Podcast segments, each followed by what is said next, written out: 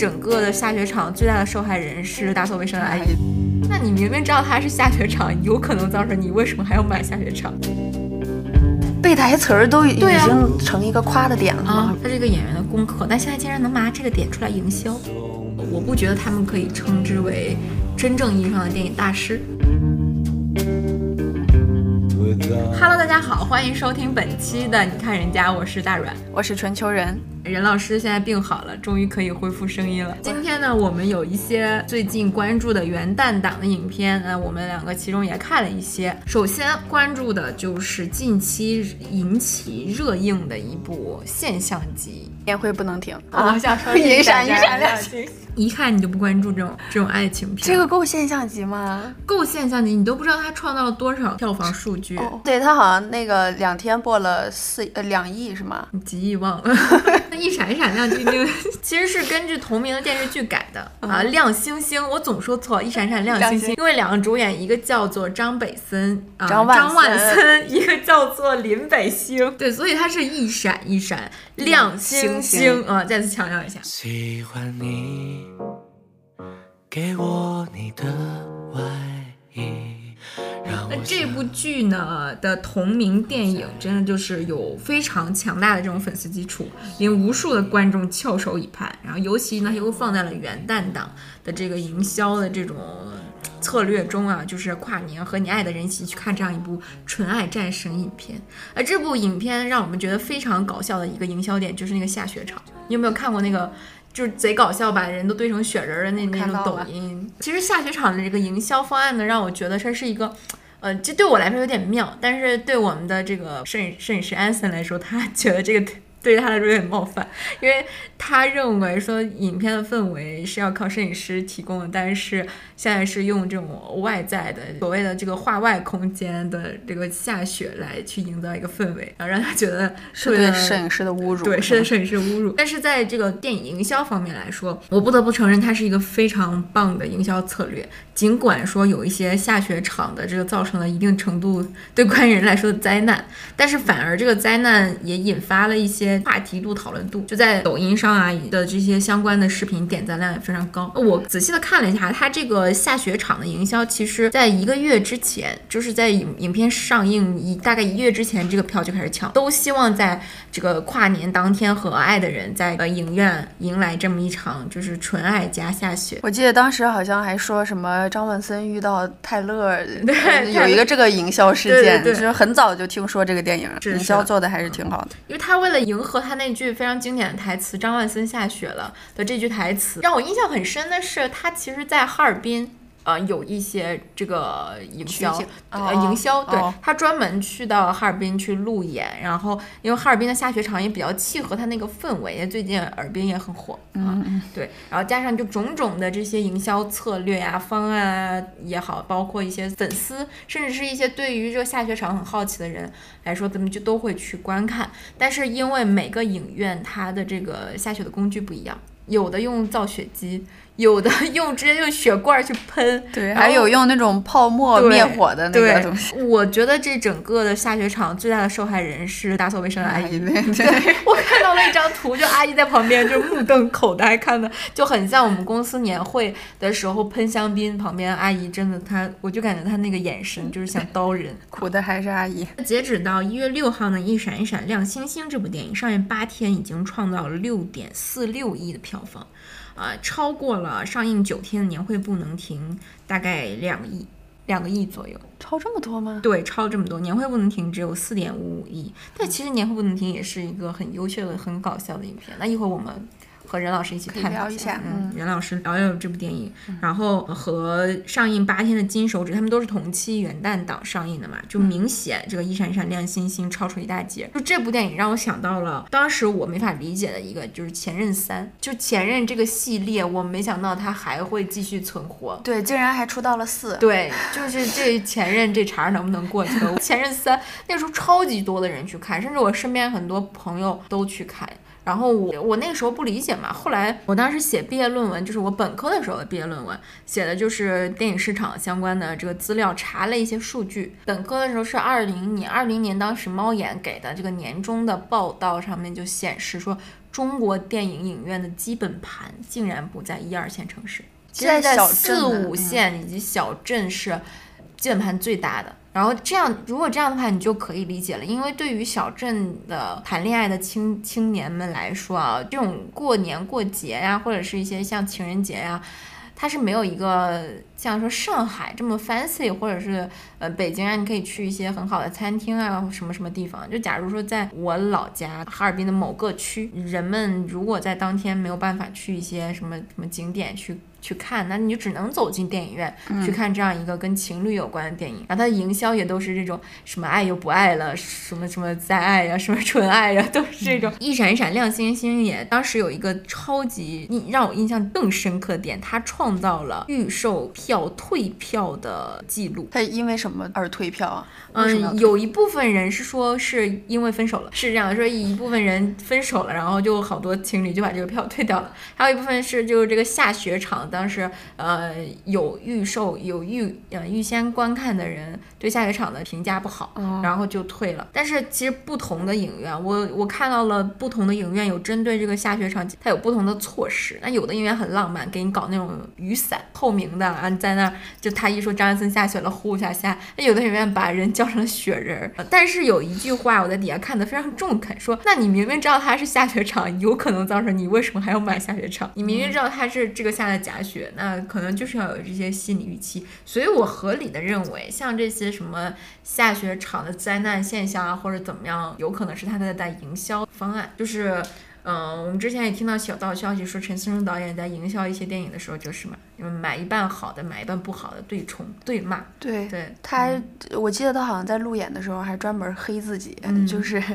这也是一种营销的手段吧其实，还是很有效的。包括现在我做的这个工作，呃，具体什么就不说，我做的这个工作很容易引起对家的争论，但是越争论，我们的播 播放量越高，对对对就是感觉又有点，终于成为了屠龙少年，终于成为恶龙。我小时候最讨厌这种营销号，长大了对自己变成营营销号号。那《一闪一闪亮星星》这部电影，嗯，不光是现在元旦档期总票房的冠军，它也有一些其他的成就。嗯、它比如说，截止到目前，它打破了二十二项纪录。哇！不光是内地影史元旦档，就是它不光是今年的元旦档票房冠军，它还是内地影史元旦档票房的冠军，包括爱情片、奇幻片的冠军、观影人次的冠军，二零二四年爱情片内地票房冠军、单日票房冠军等等等等，它创造了二十二项纪录，足以可见，我说这种爱情片，甚至是优秀的电视剧进行一个改编成电影的这样的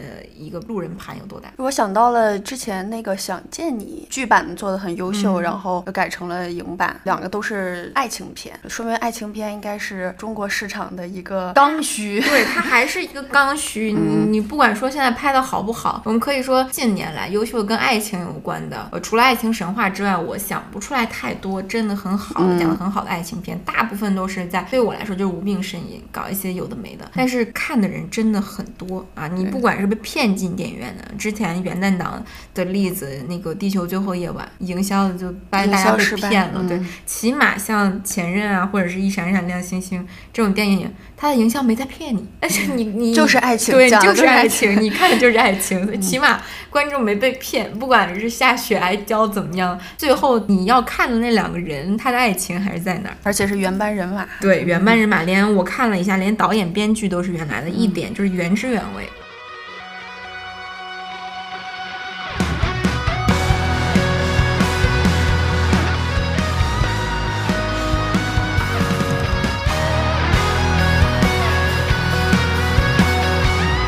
那我们刚才除了一闪一闪亮星星之外，还说到了另外一部元旦档的。其实，呃，我们之前有提过，说有可能它成为票房黑马的这样的一部影片。那现在看来呢，虽然没有成为黑马，但是它的成绩也比较亮眼了。上映九天，四点五六个亿的票房，那就是由大鹏和白客最近。主演的这个《年会不能停》。任老师昨天去看了这部电影，对，嗯我觉得很好看。是吧？嗯，不我我是很欣喜，终于在电影院能看到这种非开心麻花式的这种喜剧，我觉得还是挺不错的。我看了那个预告片，嗯我真的超级想去看，但是总最近加班，实在是没时间。嗯我也看了一些影评，尽管看到了一些很明显就是营销号啦在喷这部电影，但是还有人喷这部电影，真的有人喷，我看了好多，因为我关注这种营销号的可多了啊他怎么啊喷呢但是就是说很烂啊，什么烂梗啊，玩烂梗啊，什么大鹏百科就。因为我没看电影嘛，所以我也不知道他喷的点在哪里。但我总感觉，因为我看到了好几个那种公众号一模一样的话术啊，要么他们也是自己在造势，呃，要么，但我觉得自己这种影片造势的可能性不大啊，也我是觉得有可能是背后的，因为同期上映的元旦档竞争实在是过于激烈，可能是背后的一些。呃，你也懂的，资本方在角逐这样的，那个明显买的就是通稿。但是看非通稿的关于年会不能停的公众号的推送啊也好，包括豆瓣评价也好，我都觉得它是一部值得看的电影。对，是是很值得看啊。中间有一段儿，因为你没有看嘛，那他他他他有一段是大鹏不是从一个高级钳工阴差阳错的被调到总部，成为了一个人事部的一个一个专员。经理，呃，对，后来成经理了。他就有一段儿是那个在点人名，是其实是白客演的这个这个经理，就是其实是他的上级了，但是他这个公司在裁员，只有他是被调进来的。哦，所以他白客就知道他很不一般，嗯，他就他就什么活儿都不让他做，但是呢，呃要给他找活儿，要不然他会可能会出篓子什么的嘛，嗯。就让他去记人名儿。然后大鹏就 就记人名这段儿真的是我在电影院笑喷了，真的很搞笑。人名吗？就是记那个中文人名啊、哦他不是他，主要是他那个包袱哦在电影院里面会觉得会心一笑，那个包袱还有他那个节奏都把握的特别好。那其实我是在高中和初中的时候是看大鹏的《屌丝男士》，还有白客的《万万没想到》我真的是。最早的这批小网剧的这些粉丝，从看大鹏一路到拍煎饼侠，看白客从 从王大锤变成人夫感，什么北他什么顶级北的代表，对对对就是他逼男对他们两个的这个一路的成长历程，到现在已经可以成为这个顶梁柱顶起一部这样元旦档的佳片。啊、他们的那你觉得他们呃这个演技表现有没有一点点就当年《屌丝男士》和呃万万没想到的影子？我觉得可以抛开他之前那些影子，就是他们他们这个角色很适合他们现在这种感觉，包括白客他他就属于那种。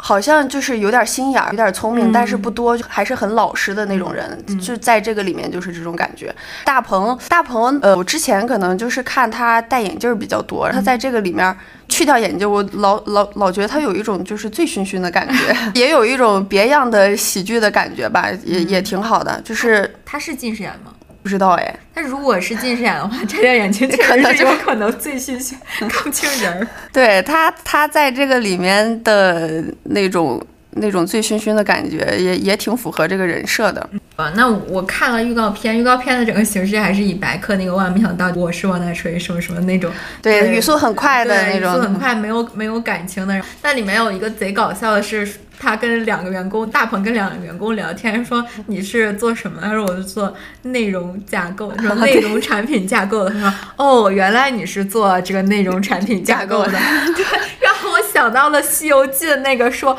就是你你看没看到那段？前两天在抖音也很火，就唐僧问那个老者说：“哎，这个城为什么那个叫改名了？原先叫这个城，现在叫这个什么什么城？”然后那个老者说：“对呀，因为他之前叫那个城，现在 改成了这。”废话文对，学，就是其实，在职场上有超级多的这种废话文学嗯。对那像任老师，他现在也是在上班嘛，我们两个都是打工仔，都社畜。对，已经是社畜了，跟之前的那种电影学院的学生已经不一样了，心路历程不一样了。对，嗯那他是在一个民企，相当于，嗯你是在一个民，我是在一个外企。那我感觉，就他说的那个什么内容产品架构这点，我真深有体会。我刚上班的时候什么都不懂，跟我说这个人是 Lily，那个人是 Jason，那个人是 Alex。这个人是什么什么什么 Marty？你说的这个英文这个、嗯这个梗，其实他这个年会不能停里面也有，是他们这个这个公司应该不是个外企吧？但是呃，进这种大公司都要起一个英文名。嗯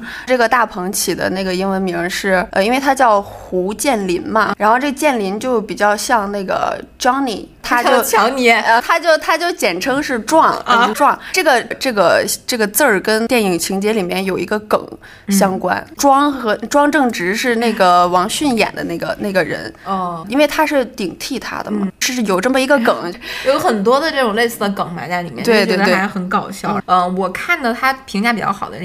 的点，大部分都是像我们俩这种社畜，看了之后真的很有感触。一些呃公司里面可能。就没有必要的事情啊，繁文缛节的事情，或者说这种所谓的办公室政治的这些事情，很无聊。呃，你作为像我们这种底层员工，真觉得有一些的手续啊，纯粹是为难你，啊、或者是说为了这个手续而手续。那像嗯，就拿我自己举例子，刚刚上班的时候，跟他们开会，然后尤其是像我们外企开会，都是可能一句话里面，呃，十个字有七个字是英语说的。我知道那对个，，什么今天我们这个 campaign 要怎么怎么样一下，remote 一下或者怎么样。我刚上班的时候，全部都是就一脸懵。我每每听到一个缩写啊，甚至我们公司有的时候还有缩写，嗯你敢信？三个英文字母缩写，这个这是什么 N G U 什么 I I 什么什么什么这些，我就得真的是有一个好伙伴儿去挨个儿问。所以我看到他说那个 你是做什么？你是做内你是做什么？我是做内容产品架构。哦，原来你是做内容产品架构。我今天真的从两位身上学到很多，真的超级感同身受。所以我所以我个人非常想去电影院看这部电影，尤其现在它的豆瓣分八点几分，很少见啊，国产的喜剧片开篇就有这样的高度。而且它是从八点零涨到八点二分对。，只要它不在营销上烂烂作妖，说一些有的没的，或者是挖出一些，我觉得这个分不太会掉的太厉害。因为电影和电视剧不一样，像前一段时间，你知道《一念关山开》开的时候也很高，七点几分，后来掉到六点几分，因为它高开颠走，高高开颠走。对，颠走就颠了，疯走。呃，我我我男朋友看那个，他是很少很少很少看古偶的人，他还为了那个电视剧的大结局充了钱，他看了超前点映，就在看完了之后，那天晚上气得要死，说他被骗了。嗯，起码啊，我们我们只是说一个题外话，起码这个电影的品质它在哪里，它就不会变，对你怎么样它都不会变，不像电视剧，它随着更新啊，就像我们上期说《繁花》，我们没有办法把这个话说死，是因为《繁花》还没有更完，不知道它后面会怎么样，所以没有办法给它一个说死的评价。但是像电影这种东西，它已经在那里了。对，啊电影你就在电影院看两个小时，基本上结果就已经有了。嗯，而且更何况这个电影还切中了打工人的一些心态，还有跟最近的那个新东方的事件啊颗粒度对齐了。用用影片里的话就是这样。颗粒度对，他个老板经常会用一些奇奇怪怪的什么颗粒度这些话。对，这个这个电影里嗯面就有吕子乔的那个扮演者，他的一个口头禅就是颗粒度度对对齐齐了非常 让我想到了之前他们吐槽某个导演，对我们学生组里吐槽某个导演，嗯说那个这个景儿你松一点，那个景儿紧一点，这个再紧一点，这个再松一点。到摄影师什么？你在说什么？你到底在跟我说什么？我们老板经常说，我建议你怎么怎么样的。我在私底下说，我说我拒绝你的建议。这个超级契合打工人，尤其是像现在这个社会。我们打工人的这些点和怎么说，十年前或者甚至三年前已经完全不一样。嗯，像比如说我们遇到裁员，不会不开心的。裁员给你 N 加一，觉得乐疯了。求裁员，我看到那个讲述上全部都是接接裁员、接裁员这个样子。但其实像年会不能停这种影片，给我一个像我们创作上的这个启示，其实还是那句话，你什么东西只要你扎到根儿里去，你真的贴到生活里去，再用你的像编剧技巧啊或者什么样的，你给它好好包装一下，它就会是一个值得看的东西，而不是说嗯飘在上面。对，其实嗯。我再补充一句，我因为我看完这电影之后，我就看那个我在电影院里面笑翻的那个嗯。呃数人名儿的那场戏，主创就是访问了很多打工嗯。人，是打工人的亲身经历。对，嗯说明就是像你刚刚说的那句话一样，只要真心的创嗯作，还是会有观众买账的。就是你扎到根儿里去去调研或者怎么样。像我认认识的一个就我们之前的那个前室友，嗯他嗯在疫情期间我被关在家里嘛，他当时在写一部关于法律的这样的一个剧本。啊、闲的没事儿，关在那儿也没有什么灵感，毕竟没有办法出去出去采生或者怎么样，他就自己考了个法考，过了之后毕业了之后去律律所实习。嗯、这这个这个还是一个很搞笑的点，就我们公司搬到十二十六楼，那天舞狮，我看他发朋友圈，他说他们公司也舞狮，我说这狮子怎么跟我们公司的狮子是一样的？后来发现他在十二楼，我在十六楼。后来他就去做去那个律所实习，也是接了很多案子。然后，他现在创作的这个关于法律的剧本，拿到了呃上海市的这个资助。呃我觉得这其实就是一个。嗯，对我们来说的一个好启示，你什么东西飘在上面去写一些有的没的的都没用，你不如去亲身经历。如果你没有办法经历，你就要去站在别人的立场上去思考这个问题。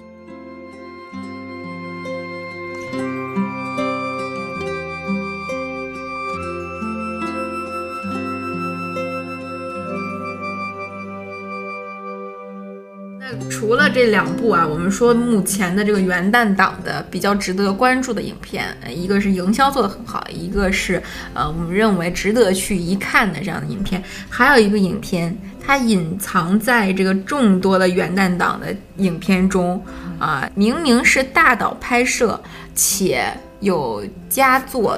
在前的这样的一个续集，续集嗯但是却惨遭这个腰斩吧。我觉得票房真的很差啊！上映八天只有七千零六十六点五万的票房啊，截止目前。而这部电影呢，就是由冯小刚导演的《非诚勿扰三》，你有没有看过？任老师有没有看过《非诚勿扰一》和二？我看过一和二，是小时候，真的是我们小时候的电影了。尤其是《非诚勿扰一》上的时候，简直就是大热片儿，好超级多的人去看。二的时候还有孙红雷的那个。他不是去世了嘛？嗯因为那个痦子的癌，他的对他的一些梗，在当时就可以说在那个年代是一个爆款现象级。那个时候的人也认冯氏喜剧，但是《非诚勿扰三》到今天为止，它的票房啊、评分啊，甚至包括一些网上影评人的评价都不是很好啊。我们刚才还细说，就这个电影，它的这个人不知道是调色还是怎么的关系，人都红不拉几的，像是银河护卫队，但是都是外星人，尤其它那个配色也怪怪的啊，又很像刚才我们提到，很像芭比，又说有点像韦斯安德森的低配版对低配版，他又在台词里面说到了说他们是多巴胺配色等等，给我一种感觉是年迈的风道。掏空了自己所有的，想贴一点儿，就像春晚一样，像对现在的春晚一样不讨人喜欢。不，它又有一些 AI，甚至还有虞书欣。在那个抖音上看到这部电影的营销，有一个贼搞笑的点是说，呃，冯导在那儿看虞书欣背台词儿，有一段是你看到那个了？看到了。对，就背台词儿，背一段稍微有点长的台词儿吧，可能是一些像说明书一样的东西，就背完了之后一顿猛夸呀，说哎呦太不容易了，这么长的台词儿都能背起来。然后我当时我真惊了，我说现，在背台词儿都已经成一个夸的点了啊吗，？就是我我说句不好听的，像我们的那个毕设，我有大段大段的台词让我们的那个女主角背，人家这还不是科班出身呢，跟跟虞书欣一样，非科班出身，呃，来以演一个短片儿，人家也就说背就背了，而且让我觉得对俩介绍事情背台词儿，对于我们来说是你必须做的一个演员的功课啊，像我们也上过表演课，都知道它是一个演员的功课，但现在竟然能拿这个点出来营销，就很像坚如磐石那个时候一些。啊老戏骨的表演震惊震震惊了 对，前段时间看到刘老根儿里面有一段说什么那个四舅嘛，帮他什么洗内裤，说什么你四舅走的走的时候卧床的时候没有一条裤衩白的的，都我都给他换了。那段评论就说说要这台词要让张艺谋看了不得震惊八百次，张艺谋震惊，还有吴京去探班啊，对这种就已经成营销的一个对，然后还烂的。现在还有个冯小刚夸赞，我现在搞不懂了这些明明已经所谓德艺双馨啊，老老谋子和冯小刚，嗯，不是很戳我的点，我不能说不喜欢吧，我只能说，呃，我不觉得他们可以称之为。真正意义上的电影大师这个样子，但是他们还是有一些非常非常经典的好看的影片，甚至是现象级的曾经的现象级影片。我不了解他们为什么现在巴费劲巴力的讨好，但是又讨不上点儿。某种意义上的与时代脱轨吧。其实可能就是为了营销，为了宣传，但是并不讨好。而且《非诚勿扰三》它的里面的那个葛优的年纪已经七十多岁了，你看七十多岁大爷和舒淇谈恋爱，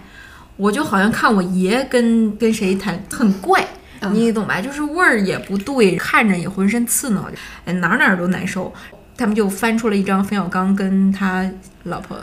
的合影，你一下就懂了。他因为他就是那种老头儿形象，啊配上一个美丽的女性这样的一个搭配，他们就说说一下就懂了。包括里面舒淇的那个外面的形象啊，就他他和《非诚勿扰》《非诚勿扰一》给我的感觉是非常的 chill。整个和当年那种京味儿啊、松弛感啊，现在我们说的就是松弛感。那现在《非诚勿扰三》就是有一种费力不讨好、紧绷且不 chill、过时了的这种感觉。所以这也是他现在票房啊、口碑。没人去认他这样的一部影片，所以我感觉他是不合时宜的。如果有这么一笔钱，拍《非诚勿扰三》应该也不便宜吧？有这么一笔钱，拍点别的不好吗？我们刚才也讲到了，像《年会不能停》，明明有很多与时俱进的这种故事，你去挖掘，然后非得要搞一个恰一些就冷饭，都挖粉，没意思。冯导该往前看了。the wrong side of the ocean, with all the tides against you. 还有一部电影呢，是我嗯跨年那天我去看了，他们都看 Tyler，我我因为我跟我男朋友去看的，我我本来超级想看 Tyler。但是他就是作为一个超英粉丝，嗯他非得要去看《海王二》。《海王二》和《海王》之间隔了很多年了吧也。然后看完了之后，我就有种感觉，就是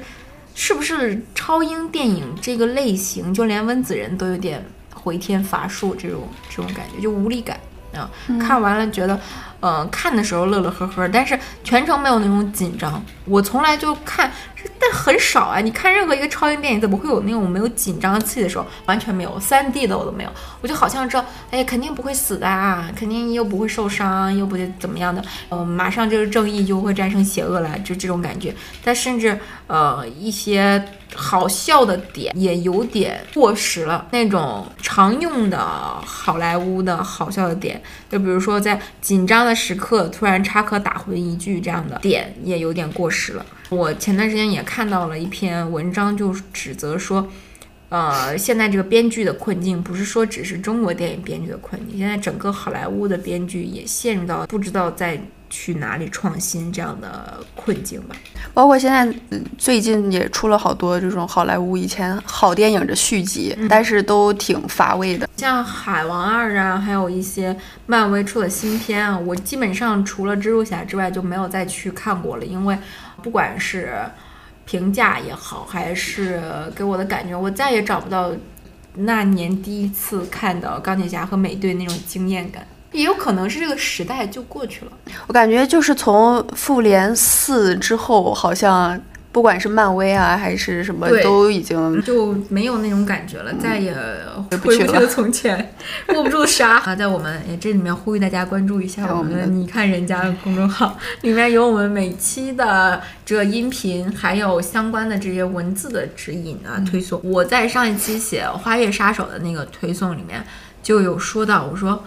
它不算一部非常经典的好莱坞电影，但是在现在的全球电影新片池中，我们也找不到别的能看的。你如果不看《花月杀手》，你作为一个说所谓的电影爱好者或者是好莱坞电影爱好者，呃，资深影迷，你都不知道看什么，有什么值得你去分析一观，浪费三个小时、四个小时时间去看呢？就是《繁花》。啊，对，可以看《繁花》，《繁花》真，但《繁花》呃贼搞笑的一点是我们呃我们也在我们的小红书上账号上发了一些关于《繁花》的内容啊，但是收益并不好，反而我们看提到说《繁花》里面李李戴了什么珍珠耳环，戴啊对，汪小姐的珍珠耳环，李李戴什么项链，她的步态怎么样，坐姿怎么样，阿宝的西装怎么样，这种外化的嗯关于美的东西很多啊。那就说明，其实大家真的说想去看看王家卫电影到底什么功力的人没有很多，可能只是我们业内的狂欢。我我说业内有点狂背了，